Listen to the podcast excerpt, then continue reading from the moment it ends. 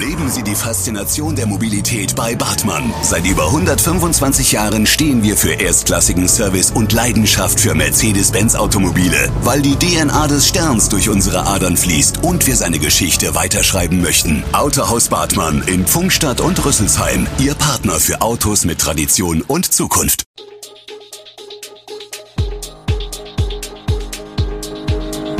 Gude, unser morgendliches News Update. Das Wichtigste aus Südhessen für Sie im Überblick. Guten Morgen aus Darmstadt an diesem 19. Januar. Auto überschlägt sich auf A67 bei Rüsselsheim, Darmstadt reagiert auf Katapult, Grafik zu mieten und Experte warnt vor häufigem Bostern. Das und mehr hören Sie heute im Podcast. Am Dienstagabend hat es auf der A67 am Mönchhofdreieck in Fahrtrichtung Rüsselsheim gegen 18 Uhr einen schweren Alleinunfall gegeben, bei dem ein Autofahrer mit seinem Opel von der Fahrbahn abkam. Das Auto überschlug sich und kam erst im Straßengraben zum Stehen. Der Fahrer des Autos konnte sich noch vor Eintreffen der Rettungskräfte aus seinem Fahrzeug befreien. Durch den Unfall kam es im einsetzenden Feierabendverkehr auf der A67 zu erheblichen Verkehrsbeeinträchtigungen. Die Feuerwehr sicherte im Anschluss die Unfallstelle. Der Rettungsdienst behandelte den Fahrer des Autos und brachte ihn vorsorglich zur weiteren Behandlung in ein Krankenhaus. Für die Dauer des Einsatzes war die A67 in Fahrtrichtung Rüsselsheim nur einspurig befahrbar.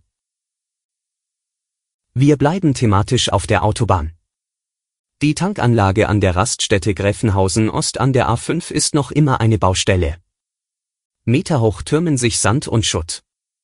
Dort, wo vor gut fünf Monaten ein Autofahrer ein verheerendes Feuer ausgelöst hat, klafft jetzt eine Baugrube. Der Raststättenbetreiber, die Tank- und Rastgruppe, lässt die Tankanlage komplett neu aufbauen. Die Autobahntankstelle wird voraussichtlich im Sommer 2022 wieder eröffnen, sagt ein Sprecher des Betreiberunternehmens zum Zeitplan. Tank und Rast nutzt den Wiederaufbau auch dazu, das Angebot an der Tankanlage zu erweitern. Neben den klassischen Kraftstoffsorten sollen Fahrer von Dieselautos künftig abgasreinigendes AdBlue tanken können.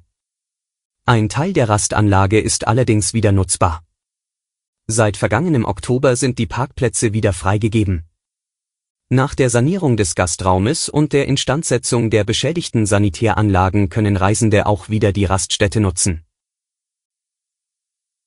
Eine Grafik des Katapult-Magazins zum Verhältnis von Einkommen und Mietausgaben hat kürzlich hohe Wellen in Darmstadt geschlagen. Die Grafik zeigte, dass 2018 in keiner anderen Großstadt so viele Haushalte mehr als 50 Prozent ihres Einkommens für die Miete ausgeben mussten wie in Darmstadt. Dort waren 20,9 Prozent davon betroffen, mehr als jeder fünfte Haushalt. Von Rainer Burhenne, dem persönlichen Referenten des Darmstädter Oberbürgermeisters Jochen Patsch gab es Kritik an den Zahlen, weil diese aus dem Jahr 2018 stammen. Doch dafür gibt es eine Erklärung. Das Katapult-Magazin bezieht sich in seinem Post auf eine Studie der gewerkschaftsnahen Hans-Böckler Stiftung. Diese hat das Verhältnis von Einkommen und Mieten in deutschen Großstädten analysiert. Dafür nutzte es die Daten aus dem Mikrozensus von 2018. Neuere Daten dazu gibt es nicht, wie das Echo auf Anfrage beim Landesamt für Statistik erfuhr. Zwar werde der Mikrozensus jährlich erhoben, die Angaben zu den Mieten aber nicht jedes Mal abgefragt. Mit neuen Zahlen zu diesem Thema sei 2023 zu rechnen, sagte die Sprecherin. Wir bleiben in Darmstadt.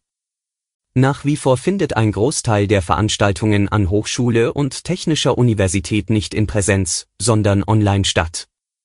Wegen der gestiegenen Inzidenzen gilt an der Hochschule eine Empfehlung zur Reduktion der Präsenzlehrveranstaltungen auf das notwendige Maß, sagt Sprecher Martin Wünderlich-Dapski. Labor- und Werkstattpraktika und Veranstaltungen, die eine Präsenz erfordern, sollen weiterhin in Präsenz durchgeführt werden. Lehrveranstaltungen wie Vorlesungen oder Seminare, bei denen ein Online-Format möglich ist, sollen möglichst auf diese Weise laufen. Der Wunsch der Studenten nach mehr Präsenz sei allgegenwärtig.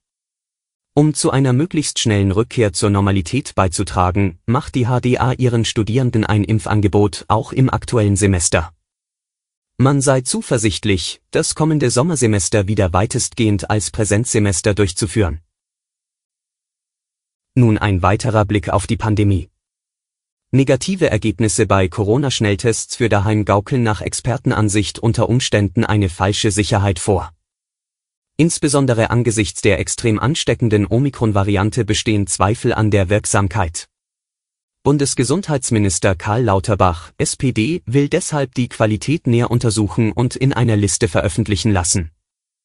Ich habe das Paul-Ehrlich-Institut veranlasst, eine Positivliste vorzubereiten mit Tests, die für Omikron geeignet sind, sagte der Minister in Berlin. Da es keine detaillierten Referenzwerte gebe, mit welcher Viruslast die Mutation genau ansteckend ist, ist nach seiner Ansicht die Tauglichkeit der Tests für die neue Virusvariante unklar. Mit der Qualitätsprüfung durch das Paul-Ehrlich-Institut werde eine zentrale Forderung der Fachärzte im Labor erfüllt, berichtet der Berufsverband Deutscher Laborärzte. Mit der Omikron-Variante rollt die fünfte Corona-Welle über das Land. Auch wenn klar ist, dass die neue Mutation Strategien entwickelt hat, den Impfstoffen zu einem guten Teil auszuweichen und sich auch Geimpfte infizieren können, gilt der Booster, also die Auffrischungsimpfung, als das Mittel der Wahl. Um die Menschen zumindest vor einem schweren Verlauf der Krankheit Covid-19 zu schützen wenngleich Daten erwarten lassen, dass Omikron zwar wesentlich ansteckender ist, Covid-19 dann aber zumeist milder verläuft. Die Europäische Arzneimittelagentur EMA, die für die Zulassung von Impfstoffen zuständig ist und deren Wort großes Gewicht hat, äußerte sich nun kritisch zu weiteren Boostern.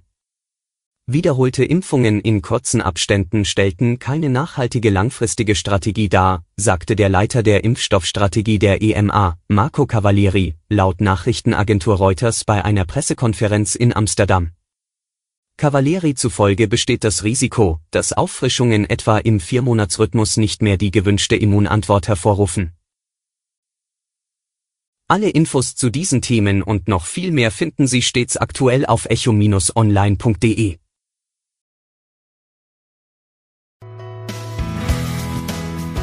Gute Südhessen ist eine Produktion der VAM von Allgemeiner Zeitung, Wiesbadener Kurier, Echo Online und Mittelhessen.de. Redaktion und Produktion die NewsmanagerInnen der VAM. Ihr erreicht uns per Mail an audio.vam.de.